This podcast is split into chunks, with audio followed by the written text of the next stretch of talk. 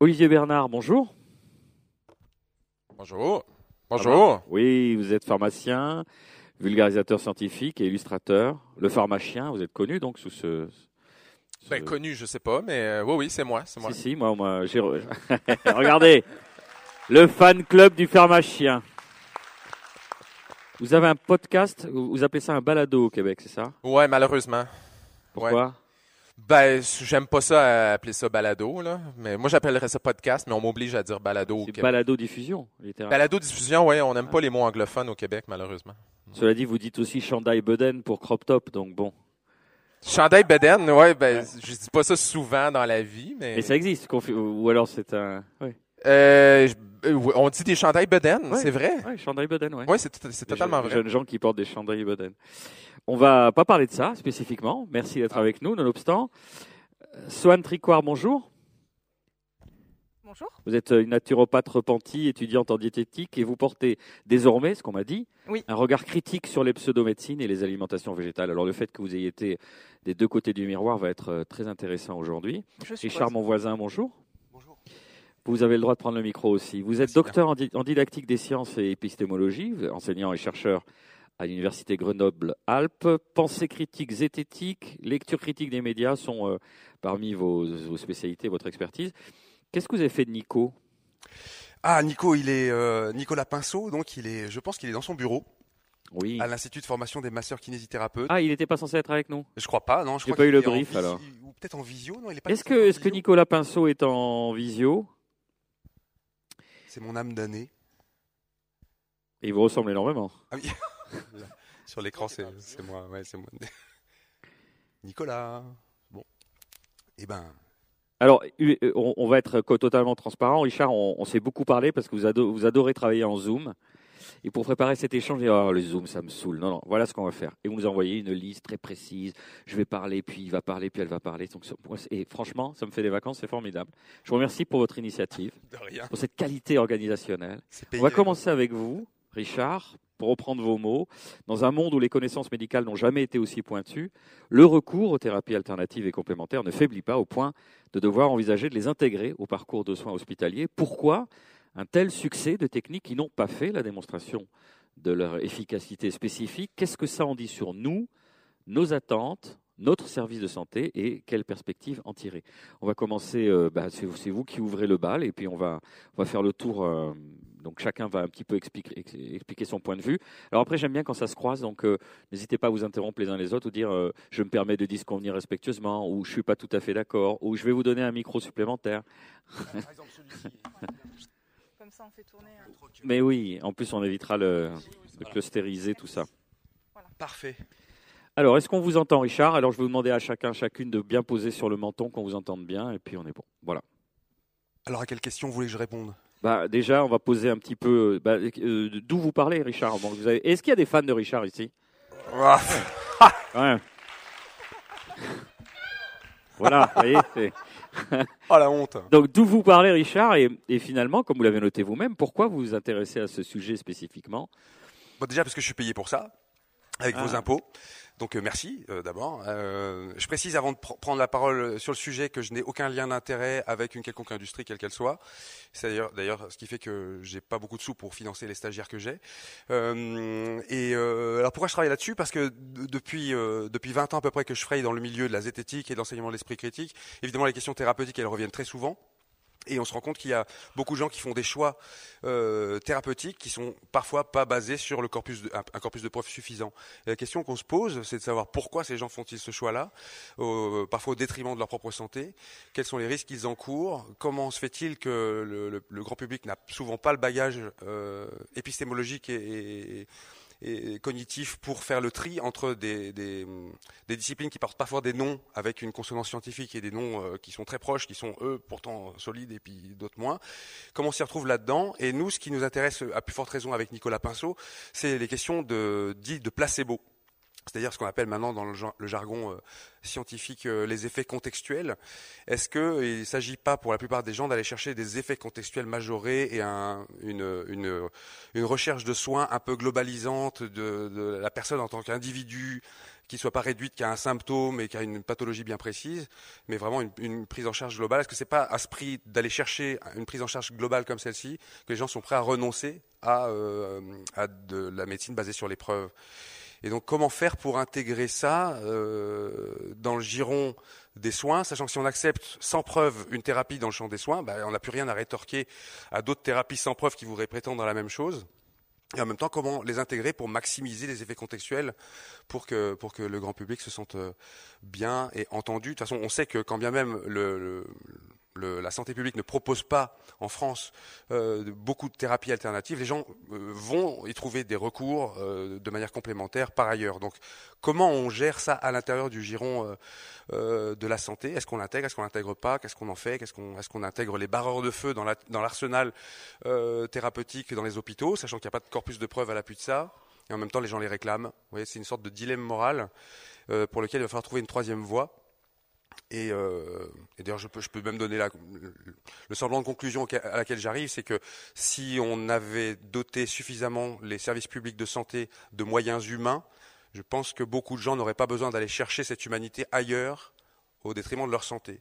Et donc j'y vois un problème politique assez majeur, quoi. Au moins en France, je ne sais pas si au Québec c'est pareil, mais en tout cas en France, c'est assez manifeste. Justement, vous tendez la perche, euh, Olivier Bernard. Est-ce que c'est des problématiques qui seraient, qui trouvent un écho, euh, le même écho finalement au Québec, Oui, dont les absolument. racines seraient les mêmes Ah, totalement. Puis je- je- je- je- ça me- j'accroche tellement sur ce que, ce que Richard dit parce que moi, j'ai commencé à pratiquer comme. Moi, je suis pharmacien, clinicien. Donc, c'est ça que je fais depuis. euh, Depuis 2004, en fait, je fais de la, de la, de la clinique en pharmacie. Et puis, euh, moi, quand j'ai commencé à pratiquer, j'avais déjà un intérêt pour tout ce qui est euh, trucs un peu ésotériques, euh, bizarres, euh, pseudo-scientifiques. C'est déjà un sujet qui m'intéressait. Et euh, ça arrivait des fois qu'il y a des gens qui nous qui venaient nous voir à la pharmacie, qui venaient me voir à la pharmacie, qui avaient certaines certaines croyances où ils allaient vers des thérapies alternatives ou etc. C'était déjà présent. Donc je pense pas que c'était tu sais, c'est pas apparu récemment, mais la différence que moi j'ai vraiment senti dans mon parcours, c'est quand les, c'est quand l'internet est de commencer à être plus utilisé, les réseaux sociaux aussi. Si on se ramène quand même en 2004 là, quand j'ai commencé à pratiquer en 2004, euh, les réseaux sociaux n'existaient pas encore. Hein? Donc, c'était très différent. C'est-à-dire que les gens venaient nous voir comme étant les experts et l'expert parle, l'expert donne des conseils, dit quoi faire, donne même des ordres. Jusqu'à un certain point, on donnait des directives. Cette façon-là de pratiquer en 2022 ne fonctionne plus. C'est-à-dire que moi, si je continue à parler aux gens, comme, si, comme en 2004, où je leur dis, je suis l'expert de la pharmacie, voici ce que tu vas faire, tu vas prendre ton médicament de telle façon, c'est comme ça que ça va se passer, ben, les gens vont aller sur Internet, vont aller sur les réseaux sociaux, ils ont accès à l'information et ils ont la possibilité de ne plus, euh, de ne plus avoir besoin de moi, en fait. Et donc, moi, je trouve que quand on demande justement de quoi les thérapies alternatives sont le symptôme, elles ont toujours été là, les thérapies alternatives. La différence, c'est qu'aujourd'hui, je pense que si on ne s'ajuste pas en tant que communauté médicale et scientifique, on va faire en sorte que le fossé entre le grand public et la communauté scientifique va s'agrandir. Présentement, c'est pas un état critique. Je pense qu'on est dans un état où c'est quand même la confiance à la science est assez élevée. Mais à mon avis, il y a, un, immense problème de communication. Et euh, euh, Richard, comme tu disais, je pense que si les gens ne trouvent pas ce qu'ils recherchent chez nous, ben maintenant ils ont les options d'aller le chercher ailleurs. On va avoir l'occasion euh, d'y revenir vous. Sohan, on a chaque année, c'est, un événement qui est assez jeune parce qu'on a commencé l'année dernière, on a ce qu'on appelle des repentis. Alors vous êtes repentis? Qu'est-ce qui s'est passé dans votre processus qui, Enfin, il n'y a pas de jugement de valeur, en disant ça, on a l'impression que je surplombe, mais pas du tout. Moi, je, je suis repenti de plein de trucs aussi. Je mais me qualifie comme tel aussi. f- à une époque, ça vous, la naturopathie vous a intéressé, vous a fasciné, vous a euh, semblé apporter des réponses. Et aujourd'hui, vous êtes beaucoup plus critique par rapport à ça. Quel était votre chemin de pensée? Alors, à titre personnel, une des, des choses les plus importantes qui m'a conduit à la naturopathie, c'est euh, l'incompétence et l'ignorance des professionnels de santé au sujet des alimentations végétales. Du végétalisme. Alors, ce n'est pas le cas de, toutes les personnes hein, qui, tombent dans ces disciplines, mais ça a été le, ça a été le mien. Et euh, je me suis accrochée à ce que j'ai pu obtenir dans la naturopathie que je n'observais pas euh, ailleurs. Donc, en fait, je rejoins le constat que vous avez fait du fait que la, médecine présente euh, aujourd'hui et hier aussi des, mm, quelques, quelques lacunes dans l'accompagnement des, des, personnes, que ce soit en termes de compétences très spécifiques, comme c'est le cas ici, mais aussi humainement. Ça, je l'ai plus observé du coup dans ma pratique de la naturopathie, c'est que ce que j'apportais finalement aux personnes qui venaient me voir, c'était de l'écoute, de la compassion, du temps, de la disponibilité. Parce qu'aujourd'hui, je ne sais pas comment c'est euh, au Canada, mais euh, en France, accéder à un médecin, c'est euh, le parcours du combattant ou de la combattante. Il y a des personnes qui ont des difficultés à accéder à, des professionnels de santé ou qui accèdent sous des délais qui sont pas du tout adéquats vis-à-vis des besoins. Euh, je, pense qu'il y a aussi une crise de confiance assez importante euh, vis-à-vis de la médecine et de la science liée à certains euh, scandales sanitaires, médicamenteux, politiques, qui contribuent aussi à ternir l'image de la médecine et à, du coup, bah, orienter les personnes vers ce qu'ils pensent être une alternative à ça. et un autre point qu'on n'a pas encore souligné, qui me tient particulièrement à cœur, c'est que moi, je me suis questionnée aussi euh, beaucoup. Dans ma pratique de la naturopathie, j'avais quasi exclusivement des femmes ou des personnes trans euh, dans ma clientèle. Et je me suis dit, il euh, n'y a pas, a pas quelque chose de génétique, de biologique ou de socialement déterminé qui ferait que les femmes aient plus d'intérêt pour les pseudomédecines. Et en fait, j'ai recueilli la parole de beaucoup, beaucoup, beaucoup de personnes qui venaient me voir qui avaient été victimes de violences, qu'elles soient euh, physiques ou, euh, euh, morales ou psychiques, de la part des professionnels de santé. J'ai moi-même eu un parcours de soins assez catastrophique et ça fait écho avec la tribune qui a été publiée le 8 mars dernier dans Le Monde justement par un collectif de professionnels de santé et des hum, collectifs de patients et patientes pour dénoncer la culture carabine avec euh, tout ce climat misogyne, homophobe, raciste, qui finalement va impacter la qualité des soins. Et euh, donc je pense que la façon dont la médecine aujourd'hui est pratiquée, que ce soit par manque d'écoute, manque de temps, manque de psychologie, par manque de moyens, mais aussi par le, poids des discriminations et des oppressions qu'on observe dans la pratique de la médecine, contribue à ce que euh, les thérapies considérées comme alternatives soient attractives pour un certain nombre de personnes. Donc, euh, on le voit à, l'écoute de vos discours que c'est euh, plurifactoriel, un aspect plus systémique pour Richard, donc peut-être euh, remettre à plat le côté d'un point de vue macro, vous, les, violences médicales et l'accueil. Est-ce que ça, est-ce que ma question est volontairement provocatrice, ça suffit à expliquer la situation actuelle? Est-ce que ce gap, il n'a pas été aussi d'une, que les, professionnels de santé sont dans une verticalité, ils sont déteneurs ou détentrices d'un savoir, ils mettent à distance en disant moi je suis le sachant, toi tu es le patient. On ne peut pas mettre sur un pied d'égalité un patient et un expert. Bon, je me fais volontairement l'avocat du diable, vous prenez ce que vous voulez dedans, mais qui euh, viendrait rajouter finalement à ce fossé qui s'est euh, peu à peu creusé pour laisser, pour faire le lit à ces thérapies dites euh, alternatives. vous avez tout dit, c'est parfait. Ok. Eh ben, je suis d'accord avec ça. je suis d'accord avec ça. Déjà, déjà, je tiens à dire un truc, c'est que ma position à moi, en tant que didacticien des sciences, je, ne suis pas professionnel de santé, et donc euh, c'est hyper pratique pour moi. Et je loue le courage de ces deux personnes autour de moi, euh, soit pour déjà sa, sa déconversion, je trouve que c'est absolument fantastique, être capable de renoncer après une longue pratique euh, de cette façon. Je trouve ça assez miraculeux. Je ne sais pas si j'en serais capable moi-même. Et euh, moi, ma déconversion, c'était quand j'avais 16 ou 17 ans, après avoir testé trois, trois pauvres thérapies alternatives. Il n'y avait pas d'enjeu direct.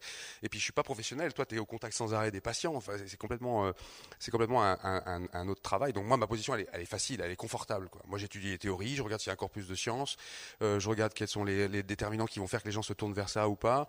On se rend compte que, par exemple, un des déterminants, outre euh, l'aspect violent du système en tant que tel, il y a aussi la, quête de sens, la recherche métaphysique d'une réponse au pourquoi. Sachant qu'en science, malheureusement, le pourquoi, euh, bah, ça fait pas partie des questions de type scientifique. On, explique le comment et à la rigueur pourquoi on peut trouver quand vraiment les cas sont euh, évidents. Genre, si vous êtes promené tout nu à Tchernobyl en 86, il y a une chance que vous ayez un lien causal avec un cancer. Mais à part ça, c'est difficile de trouver le pourquoi. Or, la plupart des gens, moi-même, quand je tombe malade, je me dis pourquoi moi, pourquoi maintenant, pourquoi déjà? Et où aller? Bon, comme disait Jacques Brel. Et à la fin, euh, eh ben, j'ai pas de réponse. Et bien souvent, les thérapies alternatives viennent nous proposer des réponses toutes faites, manufacturées Et si il y avait un notaire qui s'appelle Michel Rio qui disait euh, euh, j'ai du respect pour les questions métaphysiques, c'est les réponses qui m'emmerdent.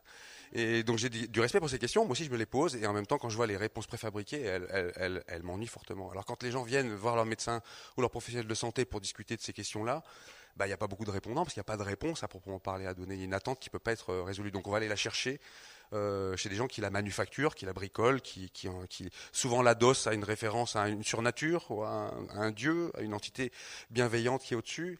La, la, nature faisant avatar de Dieu dans la naturopathie, hein, par exemple.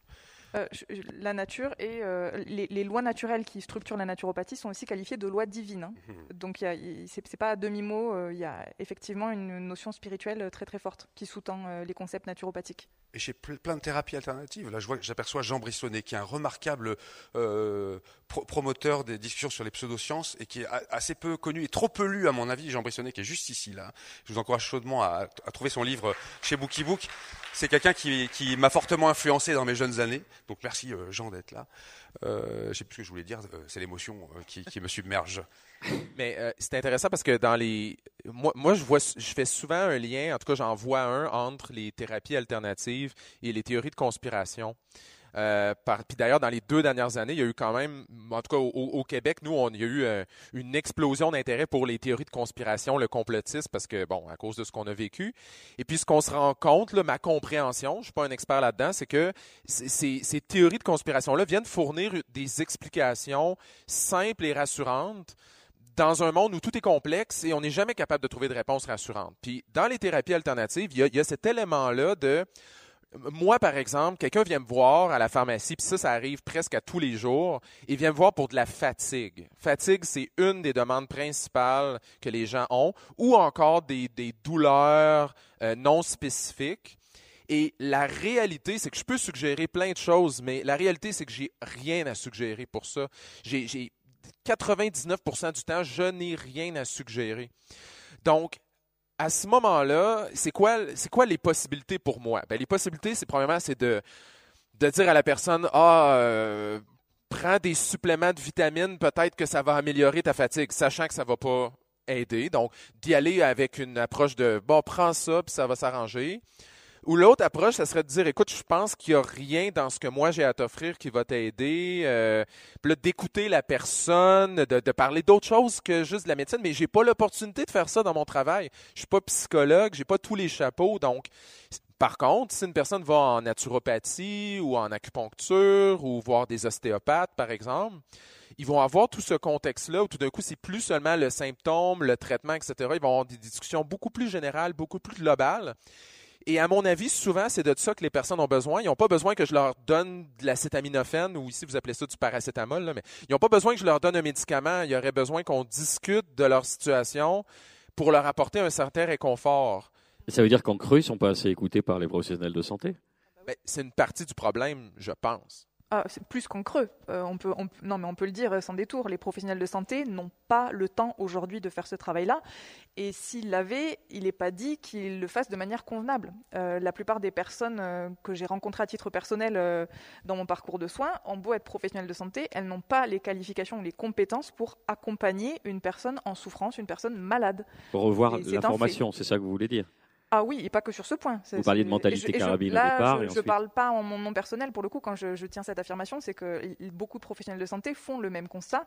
Il y a des choses à revoir, euh, que ce soit dans, dans, dans l'accompagnement humain qui, qui, se fait du coup bah, finalement au bénéfice des thérapies alternatives ou complémentaires ou sur d'autres points. Et on évoquait la, la douleur. La gestion de la douleur, aujourd'hui, ça commence à s'améliorer quand même ces dernières années. Mais force est de constater qu'il y a des pathologies chroniques qui induisent des handicaps et des douleurs euh, très importantes pour lesquelles la médecine, euh, aujourd'hui encore, peine à trouver des solutions ou euh, quand il y a des accompagnements qui sont proposés, ils ne sont pas forcément connus des professionnels de santé. Le parcours pour y accéder est très loin, très long.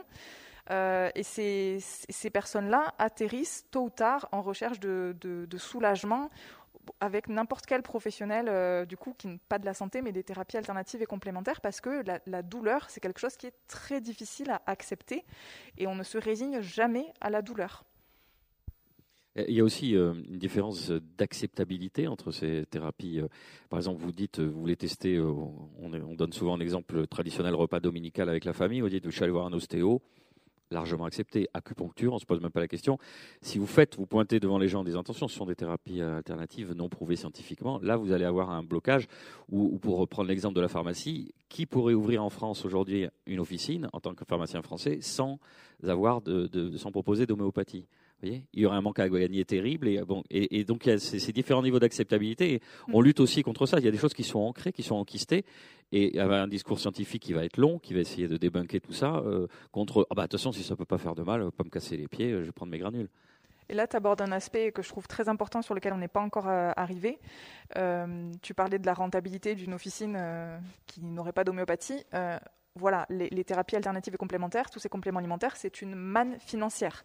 Pour beaucoup de personnes, ça représente une espèce d'alternative euh, euh, politique, écolo ou je ne sais quoi. Dans la réalité, je me demande si c'est pas même plus rentable que euh, le, marché du médicament pharmaceutique, le marché de la médecine. Tu veux dire que les gens font ça de, façon totalement authentique et sincère, alors que derrière, il peut y avoir un big business plus gros que, que celui qui vous hégémonie en disant alors, Pharma. Oui, je doute absolument pas de la bienveillance et des bonnes intentions des personnes qui pratiquent ou des personnes qui, qui sont, qui sont demandeuses ou clientes de ces, de ces disciplines-là.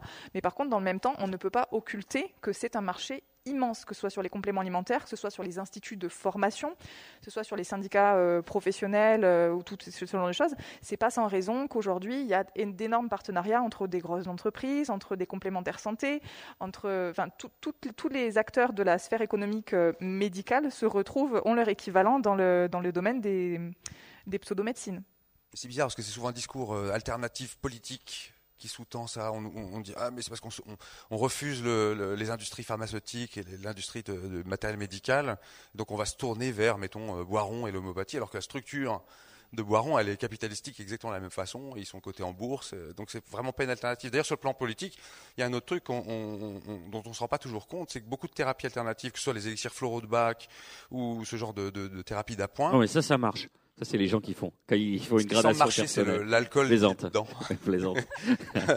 les, les, les, les, thérapies de ce genre-là vont souvent aller vous dire de chercher au fond de vous-même la raison de vos tourments sans regarder de manière systémique si euh, le mal-être que vous ressentez, peut-être les lombalgies dont vous souffrez, sont peut-être liées à votre position au travail, à l'oppression que vous avez au travail. Euh, peut-être vous êtes éboueur et vous bossez à 5 heures du matin et, et vous n'avez pas les moyens même de le temps de vous échauffer, par exemple.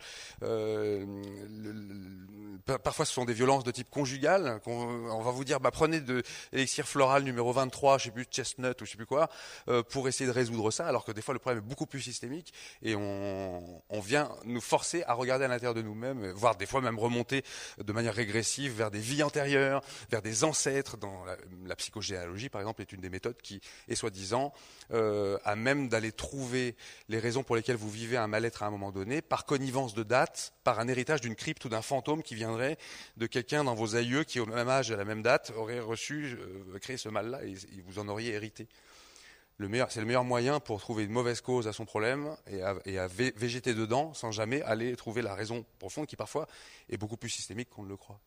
Vous, évoquiez juste au début de cette intervention-là quelque chose qui est intéressant, qui, qui, sous-tend dans certains milieux politiques. Vous pouvez être d'un milieu de pensée dit alternatif, euh, gauche dite extrême, etc. Mais il y a un tiraillement à l'intérieur de ça, c'est-à-dire que certains, dans ce même mouvement de pensée, vont être pro-médecine alternative et d'autres contre. Donc, en plus euh, euh, en, clivage par rapport à votre famille de pensée. vous voyez, c'est des, tourments qui, traversent des, gens qui sont censés s'entendre sur le côté alterno, etc. Et quand on pointe du doigt que Boiron, c'est une multinationale, que, vous voyez, et, là, ça, ça s'écharpe au sein même de... C'est clair de ceux qui sont censés être le, dans les mouvements de pensée dits progressistes. Oui, puis d'ailleurs, on ne peut plus associer. Puis je donne un exemple. Euh, avant la pandémie, la vaccination ou l'anti-vaccination, euh, moi en Amérique du Nord, c'était un mouvement qui était très fortement associé à la, à la gauche, c'est-à-dire euh, des hippies bobos en Californie qui veulent prendre des plantes et qui veulent rien savoir des médicaments pendant la pandémie, on a vu que le mouvement anti-vaccination a été dominé par la droite, voire l'extrême droite. Donc aujourd'hui, on peut plus vraiment faire de corrélation en fait entre euh, oui, il peut y en avoir certaines. On sait qu'il y a certains liens entre des allégeances politiques et certaines croyances, mais de plus en plus tout ça, ça s'est un peu mélangé de sorte que je, pense que c'est plus propre à un groupe de personnes en particulier, là, toutes ces, toutes ces croyances-là envers les, envers les thérapies alternatives. Oui, je voulais rebondir là-dessus. Effectivement, je suis tout à fait d'accord avec Olivier. C'est que, euh, effectivement, de prime abord, on pourrait y voir le côté alternatif, euh, progressiste, qui relèverait du coup d'une vision euh, politique de gauche. Mais dans le même temps, comme le soulignait Richard, il y a cette, cette façon d'occulter la dimension systémique, la dimension politique de, de, de, la santé. Il y a aussi cette dimension très conservatrice et très religieusement fondée aussi, qu'on va plutôt pouvoir apparenter à une vision politique de droite. Donc en fait, c'est vraiment les pseudomédecines sont, sont tellement multifactorielles et tellement plurielles qu'elles peuvent s'intégrer dans n'importe quel euh, paysage politique finalement, au même titre que le complotisme. Il y a un trait commun qu'on remarque dans, les études, c'est vraiment c'est la défiance vis-à-vis des institutions. Tout le monde se méfie de la haute autorité en matière de santé, tout le monde se méfie de l'OMS, tout le monde se méfie de tout. Enfin, tout le monde se méfie au même, au même niveau. C'est-à-dire que Et en fait, c'est un peu comme le problème du statut de la preuve quand il est dilué euh, on peut plus démontrer quoi que ce soit. De la même façon, quand on a dilué le statut de la confiance, ben en fait, on a, enfin, le, moindre youtubeur de service euh, peut être mis au même statut qu'une épidémiologiste qui travaille euh, depuis 40 ans sur un sujet ou quelqu'un qui est spécialiste de la protéine spike, par exemple. Tout se, tout se vaut en fait, tout se met à se valoir. J'ai fait mes propres recherches. Et c'est ça. Et donc on devient euh, euh, je, pense que le, salut, le salut, c'est un terme un petit peu, le salut, le salut viendra euh, de. Dans cette chapelle laïque. Il va falloir reconstituer des réseaux de confiance, et ça passe entre autres par une des premières démarches, et je la salue en France, c'est de devoir justifier ses liens d'intérêt avant de parler. Et je pense que c'est valable pour les professionnels de santé seulement, mais je trouve que tout intellectuel, toute personne qui fait profession de son intellect devrait euh, donner. Ses... Ça ne veut pas dire que parce qu'on n'a pas de lien d'intérêt, on n'est pas en train de dire n'importe quoi. Ça ne veut pas dire parce qu'on en a qu'on est forcément un bandit euh, de grand chemin. Néanmoins, ça donne une grille de lecture en plus aux gens et ça permet de donner une euh, ben, graduer en fait le niveau, le niveau de confiance euh, qu'on peut exercer parce que c'est vrai que quand on est euh, dans le grand public qu'on travaille toute la journée le soir on va pas aller passer on va pas faire une revue de littérature sur est-ce que je sais pas l'acupuncture ça fonctionne en double aveugle dans des dans des études contrôlées randomisées enfin on, on sait pas faire ça, les gens savent pas faire. Donc il faut se tourner vers quelqu'un. Donc si j'ai besoin d'un truc en pharmaco, bah, je vais voir Olivier. Si j'ai besoin de quelque chose en naturopathie, je, je sais. Mais moi j'ai la chance de savoir vers qui me tourner et d'autres gens peuvent se tourner vers moi pour certains points. Et l'idée, c'est de recréer comme ça un hub de confiance. Et à mon avis, euh, euh, en, gros, c'est un peu notre monde scientifique qui a un peu fauté, hein, parce que je pense que toutes les affaires scandaleuses du Vioxx, du Mediator, euh, les prothèses PIP, et j'en passe, elles ont fait un mal de, un mal de chien, j'ai envie de dire, à la confiance publique. C'est intéressant parce que cette histoire-là de, conflit d'intérêts euh, non déclaré, etc., maintenant, ça a été beaucoup, euh, ça a été instrumentalisé dans un certain sens par justement des gens du monde des, thérapies complémentaires alternatives, c'est-à-dire qu'ils ont beaucoup accusé les professionnels de la santé d'être euh, vendus à l'industrie pharmaceutique, etc. Et dans certains cas, c'était vrai. Donc, c'est-à-dire que avant, c'était beaucoup moins coutume qu'aujourd'hui de déclarer d'emblée ces conflits d'intérêts. Tu as raison de le dire. Moi, je, le, fais aussi parce que je trouve que ça ajoute à la crédibilité. Puis, euh, mais, en même temps, je trouve que dans un sens, c'était pas une mauvaise chose que les, que, les thérapies alternatives commencent à critiquer cet aspect-là chez les professionnels de la santé. Moi, je vois ça d'un œil plutôt positif, en fait. Donc, il n'y a pas juste du négatif qui ressort des thérapies alternatives. Puis, on en a mentionné deux. Déclarer ces conflits d'intérêts pour partir une relation de confiance et de transparence. Déjà, moi, je trouve que c'est quelque chose qu'on a appris des thérapies alternatives. Euh, ce que eux font pas, par contre, là, ça, je tiens à le mentionner. Euh, puis l'autre, l'autre, puis l'autre côté, c'est par exemple que Sohan, je pense que c'est toi qui disais ça, ou toi aussi Richard, que euh, il y a beaucoup de choses dont on peut s'inspirer dans ce qui se fait, de, la façon de recevoir les gens, dans l'écoute, dans la disponibilité, etc. Donc, moi, je, je le mentionne souvent, moi, j'admire beaucoup les gens des thérapies alternatives et complémentaires, même que j'aspire à ce que notre pratique s'en s'en inspire en fait de plus en plus. Moi, j'aimerais vraiment ça qu'on puisse faire cet exercice-là. Sur l'écoute et l'accueil, vous voulez dire? L'écoute, l'accueil, euh, justement, le fait que s'ils nous adressent des critiques en nous disant vous êtes des vendus, ben prouvons-leur qu'on ne l'est pas, puis annonçons ça d'emblée. Donc, je pense qu'on se doit d'être proactif par rapport à ces critiques-là qui nous sont faites. Après, bon, c'est sûr qu'ils ont toutes sortes de stratégies où euh, tu as beau fournir autant de preuves que tu veux, ils vont tout le temps t'en demander plus. Là, ça, je comprends. Mais euh, je pense qu'il y, a certains éléments de base que nous, on peut améliorer dans un premier temps. Et euh, malheureusement, c'est pas, pas tout le monde qui le fait. Et quelques pistes peut-être donc justement euh, que vous avez commencé à évoquer, Richard, pour euh, commencer à restaurer cette confiance. Bon, vous l'avez dit à titre personnel, on se crée un hub autour de soi. Euh, Sohan, comment on fait Parce qu'il y a aussi la tarte à la crème, pardonnez-moi, c'est de se dire avec Internet et l'avènement d'Internet, on a accès peut-être à plus d'informations non filtrées. Donc chacun se dit, bah moi j'ai accès à ce niveau d'information que j'avais pas avant, qui était peut-être détenu par un mandarin ou parce qu'il fallait payer 500 balles pour avoir le Vidal. Aujourd'hui, je me mets à pied d'égalité avec un professionnel de santé. Je vois pas pourquoi j'arriverai pas moi-même à me faire mon opinion. Donc comment on fait pour restaurer la confiance? Il y a plusieurs choses dans ce que je dis, mais vous allez vous débrouiller, vous êtes tous très forts. Je pense que déjà, il faut oublier euh, la dimension individuelle. Euh, on ne va pas individuellement euh, changer le, système tel qu'il est. par contre, je, rejoins Olivier là-dessus, c'est que quand on parle des thérapies alternatives et complémentaires, une chose, c'est d'en faire la critique et d'observer ce qui se passe dans ce, dans ce domaine-là. Une autre chose, c'est de prendre en considération ce qu'on évoque depuis tout à l'heure, en fait, tous ces aspects que ça met en lumière du fonctionnement de notre système de santé, notre système de soins, de, de la dimension politique de la chose, et d'œuvrer pour faire évoluer euh, la, formation, les ressources allouées euh, au système de soins, la disponibilité des praticiens, la, couverture des déserts médicaux. Euh, ça peut être également euh, adapter la, gestion de la douleur, une meilleure prise en charge de la, douleur auprès des, patients et des patientes, responsabiliser les patients et patientes dans leur parcours de soins plutôt que d'adopter cette posture euh, descendante.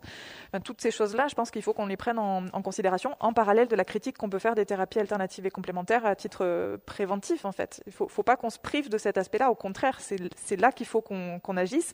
Et ça ne se fait pas par des choix individuels pour le coup, ce sont des décisions éminemment politiques. Et donc en parler c'est une première chose, ensuite il faut les mettre en place à un niveau euh, qui nous dépasse individuellement. Et vous pensez qu'il y a un écho particulier dans, la classe politique? Puisque on imagine que le, relais sera pris par eux, enfin le législateur, euh, de, pour mettre des choses en place. Nous, nous, sommes des, acteurs de la dimension politique, hein, je précise. Oui. Il n'y a pas que les, que les élus qui. Non, non, bien sûr, mais je veux dire, euh, on voit le, comment, comment ça, ça peut prendre pas mal de temps, la, réinstauration, la suppression du numerus clausus. Euh, on se pose la question de forcer les jeunes euh, docteurs en médecine à s'installer euh, peut-être un an ou deux à la campagne. Les questions plus générales sur les professionnels de santé et qui seraient peut-être à même de faire certains gestes médicaux plutôt que d'autres, mais qui sont arc-boutés sur leurs acquis. On, sent qu'il y a d'un côté un certain conservatisme. Vous dites qu'il faut que ça change de point de vue systémique. Je pense que tout le monde est d'accord sur l'analyse, mais ce relais doit être pris. comment faire pour que ça aille relativement vite parce que là, ça ne prend pas un chemin. Euh. Moi, j'ai des propositions, mais elles sont un peu, peut-être un peu trop révolutionnaires, ou on va m'accuser de marxisme, peut-être, je sais pas trop. Mais j'en suis arrivé là en regardant l'histoire de la sécurité sociale, qui est la meilleure invention depuis le fil à couper le beurre et le feu, et peut-être la roue. Bon, mais euh, la sécurité sociale, telle qu'elle a été construite, elle a été euh, perçue comme un, un objet qui permettait aux, aux gens, au moyen de, des cotisations de tout le monde, d'être soigné au, même titre, quelle que soit sa pathologie, euh, à titre gracieux, quoi, pour la société. Et dès que ça a été créé en 46, ça a commencé à raboter, couper, euh, et le, processus est lent, mais il est effectif, euh, de, et jusqu'à jusqu'en 2022, ça ne fait que se, raboter comme ça. Ça se rabote parce qu'il y a des intérêts financiers à but lucratif qui s'accolent à ça. Et moi, j'ai envie de dire, pourquoi avons-nous laissé à des intérêts à but lucratif euh, nos enjeux de santé? Je, je comprends pas. Un exemple qui vient tout le temps, c'est l'exemple de, Jonas Salk, nom euh, parfaitement inconnu pour la plupart des gens, mais c'est un type. Quand le, journaliste Murrow lui posait la question, il disait c'est le gars qui a inventé le, vaccin contre la poliomyélite. Et il dit mais qui c'est qui a a breveté le vaccin de la poliomyélite? Et, et Salk il dit personne. Il dit comment vous voulez dire vous n'avez pas breveter le vaccin contre la poliomyélite Il dit non, monsieur, on ne brevette pas le soleil. Bon, ça, c'est en 1964, si j'ai bonne mémoire. Bon, ben, c'est pas passé la même chose du tout, là. Les intérêts économiques des industries étaient euh, rarement compatibles avec l'intérêt de santé publique. Pourtant, tout le monde a tout breveté, tout le monde s'en est donné à cœur joie pour tirer les marrons du feu, en tirer des. L'enjeu public de santé publique, il disparaît, il se noie dans le lucratif. On le voit aussi dans les, questions de complémentaire santé. La plupart des gens ne savent pas la différence entre une assurance santé qui, relève du code des assurances et les mutuelles qui relèvent du code des mutualités où la démarche elle est collective et elle est, clean, j'ai envie de dire. Le, modèle assurantiel, lui, il est à but lucratif. On voit ça aussi sur les, EHPAD euh, en ce moment. On voit ça aussi sur les, centres d'aide par le travail, les anciens CAT, les ESAT maintenant. Je trouve qu'il y a une incompatibilité de fond entre une santé publique et des intérêts euh, financiers. Et la Alors, je suis pas marxiste. marchandisation de, de la santé, c'est pas nouveau. Et l'exemple des complémentaires, en tout cas du point de vue assurantiel, euh, de temps en temps, le gouvernement avait fait croire qu'ils allaient supprimer, faire une grande sécu, parce qu'on se aperçoit que la sécu est mieux gérée que les complémentaires. C'était le projet du départ. Hein. Oui, oui. Non, mais, mais là, on nous le comme un serpent de mer, ça revient. Il y a quelques mois, il disait ça. Puis finalement, fi- non, c'est l'autre choix. On a opté pour garder le statu quo. Est-ce que c'est pas un peu trop tard? Moi, je me fais volontairement. Je pense même juste un autre aspect. Le, le- le corps des médecins, il faut bien le reconnaître, en France en tout cas, il est euh, assez, de- depuis toujours, il a des prérogatives qu'il n'est pas prêt à partager. Et de la même façon, par exemple, que les enseignants, quand ils se forment, ils sont obligés d'aller se former dans des bahuts, dans des, dans des endroits euh, divers et variés pendant un an ou deux. Euh, les médecins, par contre, on ne peut pas les obliger à aller se poser dans des déserts médicaux pour aller au moins un an ou deux participer du bien public dans ces endroits-là délaissés. Bon, bah, il y a des, il y a des passe-droits comme ça. Les, les médecins, Là, on considère que études, les études sont dures, sont longues. voilà, et donc il, faut- il y a des droits qui sont associés à ça, et on peut pas y toucher, euh, quand bien même ça, rés- ça répond pas à. c'est quand même fou de constater que des fois, en plus, notez bien, enfin, je pense que vous le savez, mais euh, que les, les- des fois, il y, a des, dés- il y a des déserts médicaux réels, mais il y a des déserts médicaux qui sont pas tout à fait réels. C'est-à-dire que c'est des déserts médicaux de secteur 1, c'est-à-dire qu'il n'y a plus personne qui est au prix sécu. Par contre, il y a plein de médecins, mais secteur 2, avec des gros dépassements d'honoraires, qui s'appliquent, si je me rappelle bien le code de déontologie euh, euh, du Conseil national de l'ordre, c'est marqué, euh, les dépassements d'honoraires doivent s'appliquer avec tact et mesure. Mais personne ne précise ce qu'il y a dans la tact ni ce qu'il y a dans la mesure.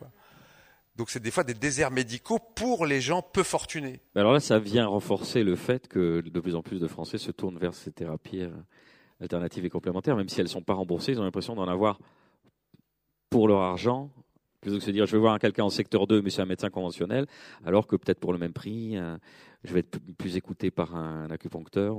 Et au moins, tu es reçu déjà. Parce que des fois, euh, rien que décrocher un rendez-vous, c'est quelque chose. Alors que dans les, dans les pseudomédecines, euh, sous 48 heures, tu as, un rendez-vous euh, très rapidement avec n'importe qui. Et, effectivement, un rendez-vous qui va durer, pendant lequel tu vas être écouté, tu vas être pris en considération, tu vas peut-être même avoir des recommandations écrites, on va proposer de te revoir, on va t'accompagner, on va te chouchouter. Et du coup, et, et ça contribue des effets contextuels dont parlait Richard. Et déjà, rien qu'à ce titre, ça fait déjà du bien. Et quand on cherche à être soulagé, ben, on prend, on prend le soulagement là où il est. Est-ce que c'est la même problématique au Québec euh, Ben, en fait, Histoire de temps, de, de- Ben, en fait, je- je- Et d'argent? c'est pour ça que j'hésite toujours à commenter sur ces enjeux-là qui peuvent être différents à différents endroits. Mais j'ai une question. Est-ce que, euh, est-ce qu'en France, euh, si, si vous allez consulter un ou une psychologue, est-ce que c'est remboursé? Est-ce que c'est couvert? Tu sais pas à quoi tu t'exposes Ou- en posant cette question. OK, non, mais vous, vous allez comprendre, je m'en vais avec ça. Ou encore euh, ph- physiothérapie, thérapie manuelle, des choses comme ça. Est-ce que Alors c'est kiné, oui, si c'est un médecin généraliste qui a, de, qui a fait une C'est ordonnance. ça. Si, c'est- si c'est prescrit, Ça c'est rentre dans un parcours de soins spécifique, Bon. sinon non. C'est- Entre en jeu ensuite les, les mutuelles ou les complémentaires qui là peuvent dire je vous paye une séquence de d'ostéo, je vous paye une séquence. de- Parce que, tu sais, moi, ce que j'observe, puis j'ai déjà eu des discussions avec des, des, des, des compagnies, de- des, des grandes compagnies d'assurance, et euh, nous, rarement, les soins en santé mentale sont couverts, par exemple. C'est très, très rare que c'est couvert. Si vous voulez que ça soit payé, il faut aller dans le système public, et là, on parle de délais d'attente qui peuvent être de six mois à deux ans pour voir un psychologue. Euh, la, thérapie manuelle, ce que vous appelez kiné, apparemment, nous, c'est pas du tout couvert. Donc, je vous donne un exemple. Euh, un patient, on parlait de douleur tantôt. Un patient consulte un médecin pour des douleurs. Généralement, ce que ça lui prend, c'est de la thérapie euh, manuelle, c'est de la physiothérapie que ça lui prend la plupart du temps. Mais le médecin, qu'est-ce qu'il va faire? Mais il va lui prescrire des anti-inflammatoires, des antidouleurs, parce que c'est quoi les autres options qui sont disponibles? Puis ça, c'est couvert. Euh, la santé mentale, c'est la même chose. Quand on demande aux médecins pourquoi il y a autant de prescriptions d'antidépresseurs, puis moi, je suis pas du tout contre les antidépresseurs, au contraire, je trouve que c'est des excellents médicaments, mais on réfère pas les gens en psychothérapie parce que c'est pas couvert puis c'est trop long. Donc, moi, je trouve que tant qu'il n'y a pas de volonté gouvernementale de- de changer les choses à ce niveau-là, ça va créer des problèmes. Puis au niveau des assureurs privés, ben moi, j'en vois, là, il y a beaucoup de grands assureurs privés, nous, on les voit, qui euh, qui vont commencer à couvrir des thérapies alternatives. Ils vont couvrir euh, ben, de la massothérapie, ça, ça m'inquiète pas tellement, mais qui vont couvrir de l'ostéopathie, qui vont couvrir de l'acupuncture. Donc, ils ont eux, ils ont l'impression que ça, c'est ce qui va vraiment aider les gens, alors qu'il y a des soins, à mon avis, de base qui ne sont pas couverts. Donc, ça, pour moi, c'est un non-sens. Alors vous allez voir une spécificité française de- qui est la kinésithérapie et qui est, qui est un secteur très réglementé. Est-ce qu'on a Nicolas Pinceau avec nous? Vous nous avez rejoint par le truchement de la visioconférence, Nicolas Exactement. Vous êtes maître de conférence, directeur du département de, de kinésithérapie de l'Université Grenoble. Alpes, qu'est-ce qui s'est passé? Vous étiez pris sur la rocade, c'est ça? Ah, pas du tout. En fait, je viens de recevoir le lien de connexion juste Ah, ben voilà. Ben, c'est de votre faute. C'est à la Toulousaine. J'attends depuis une, bonne heure assis sagement sur ma chaise. Et vous écoutez, vous entendiez ce qu'on. Ah non, vous on a dit des trucs. Non, bah non, j'avais pas de lien de connexion. Voilà. Bah alors, de votre côté, euh, vous avez pu entendre peut-être ce qu'a dit Olivier Bernard, le pharmacien, en dernier Ou même pas Et là, on vous entend plus. Non, je, me suis connecté il y a une minute, parce que je viens de recevoir le lien. Donc vraiment, j'ai. Alors, Richard va vous faire un résumé. Allez-y, Richard. Un petit résumé. Oh, bah, on est habitué à ce genre d'exercice avec, avec Nicolas. On a abordé quels sont les déterminants qui vont faire que les gens se tournent, le public se tourne vers des thérapies alternatives.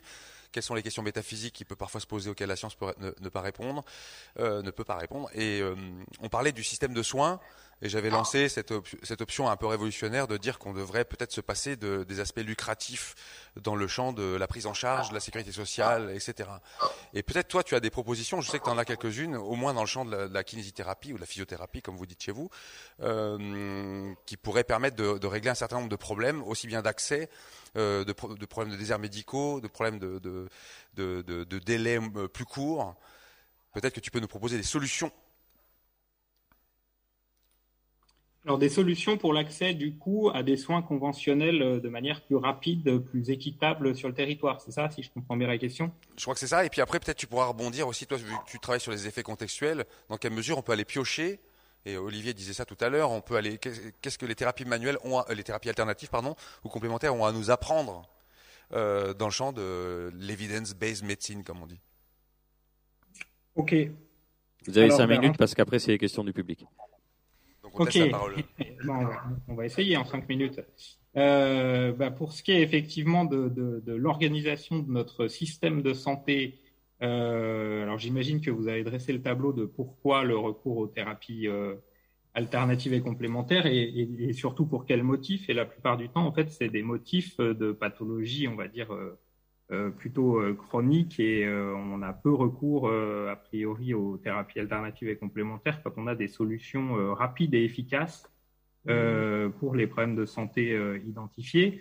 Et du coup, il est vrai que la, le vieillissement de la population, le développement des pathologies chroniques conduit à un développement du recours à des thérapeutes complémentaire puisque euh, on est souvent euh, un peu moins euh, efficace ou en tout cas on répond un peu moins bien et un peu moins rapidement à la demande de la population. Alors du coup, comment est-ce qu'on peut faire en sorte de mieux répondre à la demande de la population d'un point de vue de la prise en charge conventionnelle, il y a un premier élément qui est quand même sur l'orientation du patient au départ et les parcours de soins. C'est qu'on s'aperçoit que la plupart des, euh, patients qui consultent des thérapeutes alternatifs et complémentaires le font après une forme d'errance euh, thérapeutique où en fait euh, ils sont renvoyés d'un professionnel à l'autre. Et du coup, ça pose la question de l'accès, de la coordination de ce parcours de soins. Donc, bah, du coup, nous, on propose effectivement quelques pistes. En tout cas, elles sont à l'étude et c'est que des objets de recherche pour le moment. Euh, sur euh, des parcours de soins un petit peu euh, hybrides dans lesquels les patients ont accès à une information à une information un peu détaillée sur les différentes offres thérapeutiques qu'il va y avoir, conventionnelles et non conventionnelles, pour prendre la meilleure décision possible. Et ensuite, puisque Richard m'a orienté sur l'accès aux aux soins de kiné et c'est euh, comme ça qu'on m'a présenté. Euh, je pense effectivement qu'il y a quelques pistes qui sont en train de se dessiner sur des, euh, on appelle des accès directs, mais en, tout cas en France, on, a des auxiliaires médicaux qui agissent sur finalement délégation médicale et que une des solutions est peut-être de permettre un accès plus direct assez professionnels sans nécessairement passer par la case médicale, puisque euh, pour ce qui est des affections de longue durée ou des pathologies chroniques, on a déjà le diagnostic en fait médical qui est posé depuis, euh, depuis pas mal de temps. Voilà, et si je veux, euh, pour être dans les cinq minutes, parler des, soins contextuels, ben, une des problématiques qui, nous intéresse, en tout cas sur le plan de la recherche, c'est que le recours aux thérapies alternatives et complémentaires est souvent en fait un, est, souvent un bon révélateur du niveau de qualité ou en tout cas de satisfaction qu'ont les patients euh, de la prise en charge conventionnelle. Et donc, euh, ce que nous disent la plupart des, patients, c'est que c'est qu'ils ont conscience qu'il n'y aura pas nécessairement une efficacité aussi forte que celle qu'on aura dans la prise en charge conventionnelle, mais que pour autant, ça répond à un besoin et donc, euh, et donc bah, parmi, les, parmi les éléments euh, qui ressortent souvent, c'est la prise en charge personnalisée avec, euh, avec un contexte de soins qui est, qui est, qui est on va dire, soigné pour le coup dans, le, dans la prise en charge alternative et complémentaire. Et donc, la question que nous, on pose, c'est comment est-ce qu'on peut réintégrer finalement ces aspects positifs qui sont perçus par les patients dans l'offre de soins complémentaires dans la prise en charge conventionnelle. Et c'est là qu'on arrive sur des problématiques de politique où souvent c'est plutôt un manque de moyens qu'un manque de, volonté de la part des professionnels. Je crois que je suis dans les cinq minutes. C'est parfait. Alors on va, on justement lancer la, session de questions-réponses puisqu'on a souvent un public euh, exigeant et, motivé. Je vous flatte pour que vous réfléchissiez aux questions. Et puis on a deux fan clubs, il me semble. On, va faire peut-être un concours de fan club entre celui de Richard Et celui d'Olivier Ah, à l'applaudimètre. Allez, qui se lance On va vous passer un micro. Les premières questions. Oui. Oh là là, oui, oui. Bah, c'est Swan qui gagne alors. Parce que Swan n'avait pas besoin de fan club, c'était pour se sentir exister. Notre maître à tous. On va passer le micro.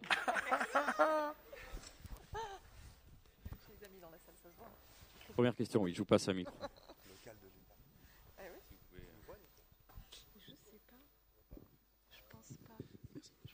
Euh, bonjour, du coup. Euh, j'aurais une question sur euh, peut-être des, des, réponses qu'on pourrait avoir aux problématiques systémiques qui font que l'accès aux soins, enfin la, satisfaction en général des gens qui vont chercher les soins conventionnels n'est pas tout à fait la bonne. J'avais entendu plusieurs plusieurs raisons systémiques, notamment liées à la démographie des gens qui vont accéder aux études de médecine en général, mais aussi d'autres qui sont liées à l'enseignement. Euh, et tout à l'heure, euh, donc, euh, tu as dit qu'il y avait des évolutions, par exemple comme la prise en charge de la douleur dans les thérapies.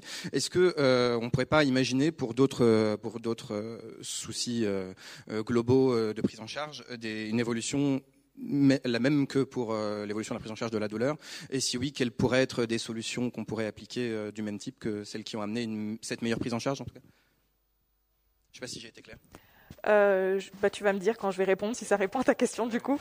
Euh, je pense que ça fait écho avec ce que disait Richard euh, du fait de Richard ou Olivier, je sais plus lequel d'entre vous disait ça, mais le fait de, s'approprier les, les, bienfaits, les bénéfices des effets contextuels et de développer les effets contextuels dans, dans, le cadre de, de, la médecine pour, pour aller chercher ce qui fait défaut actuellement dans le parcours de soins et qu'on va trouver par contre dans les thérapies alternatives et complémentaires. Du coup, donc ça peut passer par le, fait de réformer les formations, de structurer le, parcours de soins de manière à ce qu'il y ait plus de temps, à ce que ce soit plus accessible, former les professionnels à l'écoute, ce genre de choses, je suppose. Mais tu, tu, disais, euh, tu disais aussi, euh, est-ce que ce qui s'applique à la douleur pourrait s'appliquer à autre chose? Puis en fait, ce que, ce que Nicolas disait, moi, ça m'a, beaucoup interpellé, c'est les gens cherchent des soins de type complémentaire alternatif quand on n'a pas des options très, très rapides, etc. Donc, il y a quand les gens ont besoin d'une chirurgie, en général, ils vont la prendre. Là. sais, ça, c'est pas vraiment un enjeu. Euh, moi, je suis souvent surpris de voir des gens qui sont très pro-médecine alternative, mais accepter l'antibiotique quand ils ont une infection sans aucun problème, tu sais. Donc, est-ce que ça peut s'appliquer? Oui, mais dans le cadre de toutes les pathologies chroniques de manière générale, tu sais, la plupart des problèmes de santé qui ont des symptômes non spécifiques, euh, c'est tous des problèmes où on n'a pas grand-chose à offrir. Puis le, dans les thérapies alternatives, moi, une des choses qui me désole, c'est qu'eux, ils ont toujours une réponse. Donc, peu importe ce que tu as, ils savent toujours c'est quoi ton problème, puis ils savent exactement ce qui va, l'améliorer. Nous, on ne pourra jamais offrir ça. Donc, je pense pas que nous, on va pouvoir changer ça. on n'aura pas plus de solutions, mais je pense que ce que nous, on pourrait peut-être améliorer à ce niveau-là, c'est de développer une certaine humilité ou du moins une habitude de le dire aux gens quand on n'a rien à leur offrir plutôt que de donner des réponses un peu complaisantes ou je pense qu'on est un peu mal à l'aise, nous, des fois, de dire aux gens j'ai rien à t'offrir ou il n'y a rien que je vais te donner qui va t'aider. Euh, ça, je pense que c'est une habitude qu'on pourrait prendre et qui, qui, ferait en sorte qu'on irait peut-être complètement à contre-courant de ce qui se fait dans le milieu alternatif, en fait. Rendre le doute et la non-réponse plus confortable pour les gens, peut-être? Totalement, oui. Oui, on va récupérer le micro. Jeune homme. L'un des problèmes qu'on pointe dans la question de placebo, c'est que plus le thérapeute a l'air sûr de ce qu'il raconte, et plus on génère un effet contextuel fort. Faut-il donc encourager les thérapeutes à avoir l'air sûrs d'eux-mêmes, ou au contraire les laisser exprimer leurs doutes, au prix de perdre les effets contextuels en question? Et c'est compliqué. Je ne sais pas répondre à cette question. Nicolas, tu sais répondre? À cette question-là, spécifiquement, non. Après, je peux amener quand même un, élément euh, potentiellement de réponse à ce qui a été euh, demandé, puisque c'était qu'est-ce qu'on peut faire sur le plan du système pour essayer de, de finalement d'améliorer les choses. Euh, il, faut aussi voir, je, reste dans la, lignée de ce que je disais, qu'au final, entre 70 et 80 des recours sont liés à des affections dites musculosquelettiques. Et en fait, on s'aperçoit que dans le champ de la médecine, euh, c'est un peu le parent pauvre, le champ musculo-squelettique. Euh, pour vous donner un ordre d'idée, sur beaucoup de pathologies, si vous regardez les, budgets qui sont mis, par exemple, sur la recherche de pathologies bien spécifiques, comme euh, le cancer ou d'autres, par, rapport, par rapport au développement qu'on peut avoir, même sur le plan hospitalo-universitaire, hein, de, la médecine de l'appareil locomoteur ou de l'appareil musculo-squelettique, c'est sans commune mesure. Et on se retrouve avec des, vraies aberrations, c'est-à-dire qu'à l'heure actuelle, on sait que c'est la première cause d'incapacité euh, dans le monde et qu'en gros, euh, on va prendre ce qui me concerne directement, hein, le mal de dos. Euh, c'est l'immense majorité quand même des consultations. On a fait une, enquête en France auprès de, de, 12 000 personnes de la population générale. On s'aperçoit que le recours principal à une thérapie alternative et complémentaire est pour ce motif. Et en fait, quand on regarde ce qui se passe sur le plan conventionnel, bon ben si on prend les affections de, l'appareil locomoteur dans son ensemble, c'est 12 millions de personnes à qui on dit vous avez mal au dos. En fait, est-ce que c'est satisfaisant comme réponse? Quand vous avez mal au dos, vous allez chez le médecin, il vous dit bah, vous avez mal au dos. Vous voyez? Euh, bon bah ok, euh, est-ce qu'on peut pas faire un tout petit peu mieux? Alors pendant longtemps, par exemple, ça a été la même chose avec euh, j'ai mal à la tête, sauf que les neurologues ont développé suffisamment de ont mis en œuvre suffisamment de ressources, etc., pour, pour phénotyper les différents types de maux de tête. Ce qui fait que maintenant, quand vous avez mal à la tête, on va réellement chercher quelle peut être l'origine structurelle de votre mal de tête. Et je dis pas qu'on trouve systématiquement, mais en tout cas, on, a fait l'effort de phénotyper. Euh, à mon avis, une des solutions qu'on a quand même, c'est d'améliorer le phénotypage des affections musculosquelettiques pour améliorer euh, du coup à la fois le diagnostic et le traitement qui pourra être proposé. Et, plus on sera bon et plus on pourra répondre de manière précise euh, et, rapide à la population sur ce type de, plainte, moins il y aura de recours à des, soins qui, qui, euh, qui, sont là catégorisés comme alternatifs et complémentaires. Alors pourquoi on pourquoi on met pas plus de moyens, d'énergie et finalement même de, personnel sur les affections de l'appareil locomoteur ou des troubles musculo-squelettiques? Faut être clair, hein, personne en meurt du mal de dos. Donc, euh, du coup, euh, l'impact social est plus faible. Euh, après, ça dépend comment on raisonne en termes de, en termes de coût-effet, dit. Alors, Fantine, tu souhaitais ajouter? Bonjour Fantine, du coup je suis interne en médecine générale. Juste trois petites, euh, trois petites précisions et ça, va aller par rapport à, la question qui avait été posée. Les, les, médecins ne sont pas formés à la pathologie bénigne. Ça faut le savoir quand même. Jusqu'à la sixième année de médecine, on apprend, on n'apprend pas à traiter un lumbago. Enfin, on n'apprend pas à traiter correctement un lumbago. On n'apprend pas à traiter une tendinite du coude. Euh, on n'apprend euh, pas très bien à traiter une rhinopharyngite. Tout ça, c'est des trucs qu'on apprend sur le tas après à l'internat de médecine générale. Et effectivement, il y, a, une grosse carence en, formation sur ces pathologies bénignes-là euh, chez, les, médecins. Et alors, les médecins généralistes ont au cours de leur internat des, euh, formations un petit peu plus dédiées, mais, euh, le, médecin qui va faire de la chirurgie est incapable de, savoir ce qu'est une tendinite de l'épaule, alors que c'est quand même quelque chose d'hyper fréquent dans la population générale. Ça, c'est un premier élément de réponse, effectivement, sur lequel il faudrait plus axer les, formations des, des, jeunes médecins. la deuxième chose, euh, eh trois trucs, c'est dommage. Hein. Euh, la troisième chose, donc, c'était juste par rapport à ce que, à ce que vous disiez tout à l'heure sur les, les, conflits d'intérêts, les, euh, les intérêts, enfin les conflits d'intérêts, les intérêts cachés des médecins généralistes, enfin des médecins de, et même des professionnels de santé. Je vous invite à venir à la conférence juste après, qui sera en salle là-bas avec Adrienne Barbaro. On avait dit qu'on faisait pas ça. Ah. Une compétition interne, c'est pas non, bien. Non, c'est après, c'est pas une compétition. ça va. C'est pour. Donc, C'est quoi le, le thème C'est? Sur la, relation, la relation médecin-industrie pharmaceutique. Voilà, donc justement, ça fait. Ça fait... Swan. Oui, je voudrais rebondir sur ce que Nicolas a dit en écho avec ce qu'Olivier disait précédemment, parce que donc Nicolas parlait des troubles euh, osteomusculaires.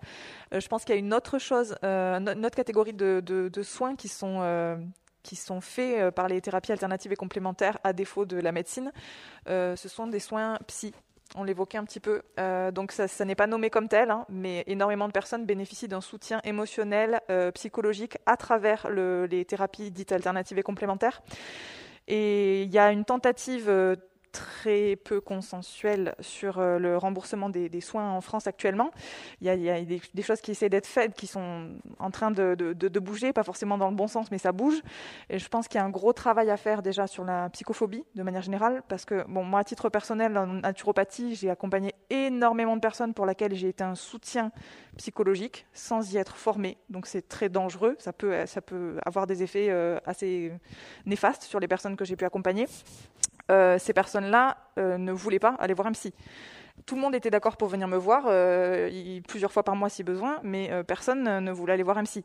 Et ça, c'est pas normal. C'est pas normal que dans notre pays, la psychiatrie et la psychologie soient soit perçues comme étant quelque chose de quelque chose qui fait peur, quelque chose qui fait honte. Donc je pense qu'aujourd'hui il faut qu'on travaille à dire je, je, vois un psy, j'ai un psy, c'est normal, et qu'on travaille à réhabiliter la psychiatrie, la psychologie comme étant un pan incontournable de la médecine. Et je pense que ça serait peut-être le deuxième point qui, s'ajouterait à celui de, Nicolas euh, pour euh, récupérer ce que les thérapies euh, ben, ont comme, comme fonds de commerce, quoi, finalement. Attends, attends, si tu veux qu'on t'entende, il faut que tu prennes le micro parce qu'il y a des gens qui suivent un stream et tout ça et tout ça. Tu as, retrouvé ton deuxième point? Totalement, c'était totalement en rapport avec ça, c'est que les médecins, c'est en train de bouger là-dessus. Les médecins généralistes sont formés à l'écoute active et à l'entretien motivationnel et euh, voilà, on a des, on a des formes, enfin alors on a deux jours de formation sur, sur tout un cursus, mais euh, ça existe, donc c'est en train d'être mis en place, ça arrive progressivement, ça ne concerne que les médecins généralistes. Euh, donc il y avait déjà un écart assez, assez important entre euh, voilà l'empathie et l'écoute entre les médecins généralistes et les spécialistes. Donc les médecins généralistes devraient s'améliorer. Pour ce qui est des médecins spécialistes, il y a encore du boulot. Mais c'est en cours. Merci. Très bien. On va passer le micro à monsieur. Euh, j'ai une question par rapport au qu'est-ce qu'on doit faire du mélange, du mélange des genres entre les kinés ostéopathes, les, les, euh, pharmaciens qui vendent du, de l'homéopathie, les, les, médecins ostéopathes, enfin homéopathes, tout ça, qu'est-ce qu'est-ce qu'il faut en faire? Quelle est la... Parce que c'est une porte d'entrée pour des thérapies alternatives et, et qui valident en fait par la science, en fait, par la médecine. Donc j'aimerais savoir quel est votre avis là-dessus. Alors Olivier puis Nicolas? Je me rappelle avec Nicolas, on avait fait un texte qui s'appelait les, les kinés ostéo, les centaures de la santé. Ça nous avait valu pas mal de courriers. Tu vas en parler toi Nicolas de ça? Comment vous gérez ça? Surtout que toi tu es membre du Conseil national de l'ordre des kinés, ce que tu n'as pas précisé d'ailleurs au début de ton intervention. Est-ce que tu peux nous dire comment vous gérez ça? Et peut-être toi, c'est Olivier après sur la question de, la pharmacie et comment vous gérez le mélange des genres? Eh ben, je veux bien. Donc, effectivement, j'ai pas déclaré mes liens d'intérêt, mais je suis arrivé de manière un peu précipitée. Vous l'avez tous euh, constaté. Euh, donc, je suis effectivement vice-président du Conseil national de l'ordre. Euh, alors, ce qui, m'amène à un point, c'est que j'ai j'ai euh, une vision parfois légaliste des choses et qu'en l'occurrence, la loi, c'est la loi et que le titre d'ostéopathe existe en France et qu'il existe pour les, kinésithérapeutes. Donc, ça, c'est le point de vue euh, du, conseiller ordinal qui parle. Euh, mon avis personnel sur la question, que j'ai effectivement défendu avec Richard, c'est que je ne euh, perçoit pas comment on peut être kiné-ostéopathe personnellement, euh, puisqu'en fait, soit euh, vous exercez l'ostéopathie avec les principes fondateurs et en intégrant l'ensemble de la pratique ostéopathique, y compris celle des deux champs que sont l'ostéopathie crânienne et l'ostéopathie viscérale, qui sont qui sont maintenant interdites pour un kinésithérapeute, puisque au sein du Conseil national, on a rendu un avis déontologique de non-conformité de ces pratiques. Et alors du coup, s'il vous reste que le champ euh, vraiment de ce qu'on appelle l'ostéopathie structurelle et finalement des mobilisations, euh, manipulations ostéo-articulaires, je n'arrive pas à distinguer euh, ce qui, dans une technique qui aurait une validité scientifique, enfin comment on fait pour la reconnaître comme étant une technique ostéopathique, ça n'a plus aucun sens pour moi. Si on arrête de recourir à la théorie de départ et que en fait on considère que notre technique de mobilisation a eu un intérêt quelconque, ben, en fait ça devient une technique de mobilisation et pas euh, un acte spécifique euh, du champ. C'est la raison pour laquelle effectivement euh, l'article était basé vraiment sur une démonstration juridique qui, à mon sens, tient debout. Pour l'instant, on nous a jamais démontré le contraire qui fait que pour moi, il, ne peut pas y avoir euh, de kinésithérapeute ostéopathe. Alors, sauf quand même, euh, moi j'ai beaucoup de kinés, euh, de, copains kinés ostéo, hein, ils sont kinés le matin, ostéo l'après-midi, et quand je leur demande ce qui change à midi, compliqué quand même pour répondre. La plupart du temps, c'est quand même le mode de facturation, et en fait, c'est ce qui nous amène à penser que ce qui différencie quand même les, deux, l'ostéopathie structurelle et la kinésithérapie, c'est vraiment un modèle de santé euh, qui est très socialisé dans le premier et qui est très proche d'un modèle de santé privatisé dans l'autre. On va prendre votre question. Alors, c'est pas tout à fait une question, excusez-moi. J'ai apporté, essayé d'apporter un témoignage d'une personne qui a essayé ces choses-là. Euh, à 50 ans, j'ai eu un grave accident qui m'a permis de comprendre euh, que, à la colonne vertébrale que j'avais de l'ostéoporose assez avancée et je voulais juste trois choses. Comprendre à fond ce qui m'arrivait, ce que je pouvais faire. Et je n'arrivais pas à avoir les bonnes réponses, ni auprès des kinés, ni auprès du chirurgien, ni auprès du médecin généraliste. C'était très, très difficile. C'était oui, mais oui, peut-être que. Enfin, voilà. Je voulais essayer de ne plus avoir mal. Et surtout, par-dessus tout, et ça chapeaute tout, je voulais vraiment avoir l'impression de maîtriser ma vie. Voilà, c'est tout. Je pense que la plupart des personnes qui essayent dans des cas un peu difficiles comme ça, euh, je vais beaucoup mieux. Hein. mais à cette époque-là, on ne sait pas où on va. Euh, quand on essaye des thérapies alternatives, j'ai essayé l'acupuncture, j'ai essayé tout un tas de trucs, tout en lisant des choses qui me disaient bah non, ça ne fonctionne pas. Enfin, vous voyez, il y, y, a des choses. Tout ce que je voulais, moi, c'est qu'on m'aide à maîtriser ma vie. Voilà, c'est le seul témoignage que je voulais faire. Merci. Mais moi, c'est vrai. Moi, je me reconnais beaucoup dans, ce témoignage-là, puis merci d'ailleurs parce que euh, ce que vous décrivez, là, on l'entend vraiment souvent. Il y a des gens qui, puis sais, moi, il y a des gens qui viennent me voir à la pharmacie et moi, je présume, ils arrivent avec une prescription pour un problème quelconque et moi, je, je présume que le médecin leur a expliqué c'était quoi leur problème de santé pour lequel il leur prescrivait un médicament. Mais quand je pose la question, j'ai souvent la réponse non, il m'a pas expliqué ce que c'est. Donc, je pense que souvent dans les soins de santé, on oublie la composante extrêmement importante où il faut expliquer aux gens pour leur donner le pouvoir, pour leur donner justement cette maîtrise-là, puis qu'ils puissent prendre ça entre leurs mains. Mais encore là, ça vient de ce que je disais au début, qui est une, une attitude qui ancienne et dépassée où je suis l'expert, si tu as des questions, viens me voir, puis je vais te dire quoi faire. On ne peut plus fonctionner dans ce modèle-là. Aujourd'hui, on doit beaucoup plus être des conseillers, donner les outils aux gens pour qu'ils puissent se prendre en main par eux-mêmes. Puis ça, mais ça prend du temps, puis le temps, on ne l'a pas. On va prendre une dernière question avant d'aborder notre. je voudrais revenir, je voulais être acteur et plus subir. Très bien. Alors là, Madame derrière la, caméra.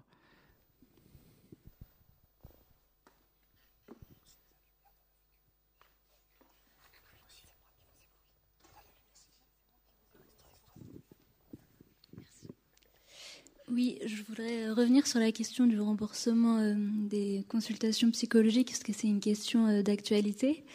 Euh, je suis psychologue et depuis le 5 avril, il y a un dispositif Mon Psy qui a été mis en place qui propose à des psychologues volontaires de, de participer pour que les patients puissent être remboursés par la sécurité sociale. Donc, d'un point de vue extérieur, on pourrait se dire, mais c'est super, ça veut dire que maintenant les personnes pourront hein, bénéficier de soins psychologiques et ils seront remboursés par la sécurité sociale.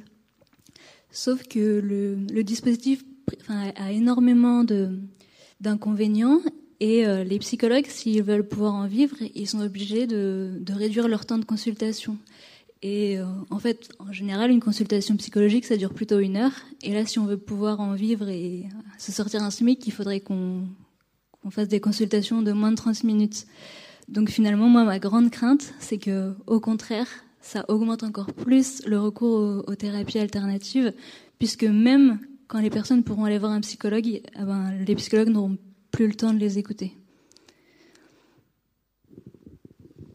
C'est plus un témoignage d'un effet euh, pervers induit par euh, ce. Bah, c'est un sujet, effectivement, je ne suis pas rentrée dans le détail, mais c'est ce à quoi je faisais référence tout à l'heure en disant que c'était. Euh, il y avait une tentative de faire bouger les choses, mais qu'elle n'était pas forcément la meilleure. Et hum, moi, ça m'attriste, ça m'attriste vraiment beaucoup, parce que quand j'ai arrêté mon activité, un des trucs qui m'a le plus. une des choses qui aurait pu me retenir, c'était les personnes que je suivais en fait. C'était de savoir que les personnes qui comptaient sur moi allaient être en déshérence. Euh. Elles, n'auraient peut-être pas d'autres personnes sur qui compter. Donc j'ai essayé de renvoyer vers d'autres personnes en m'adaptant euh, au profil des personnes concernées. Mais moi, ça me, ça, me, ça me fait mal au cœur en fait de savoir que ces personnes-là, elles ne vont pas être dirigées vers des psys parce que pour tout un tas de raisons, euh, que ce soit des raisons financières ou des raisons euh, de, stigmatisation, parce que parce que psychophobie, voilà, tout simplement. Et, oui, donc les efforts qui sont faits actuellement, ils sont pas, sont pas du tout suffisants, ils sont pas à la hauteur des enjeux, encore moins après la période que nous venons de vivre et que nous vivons encore de, de pandémie, de confinement, au niveau social, au niveau matériel, il y a énormément de choses qui, qui ont impacté beaucoup de personnes. La crise climatique aussi, c'est quelque chose de très anxiogène. Voilà, je pense que ça devrait être une priorité nationale et malheureusement, euh, les, mesures ne sont pas du tout à la hauteur de, de, de ce qu'on devrait avoir. Merci à tous les quatre. On peut vous applaudir. Merci pour la qualité euh, de vos interventions.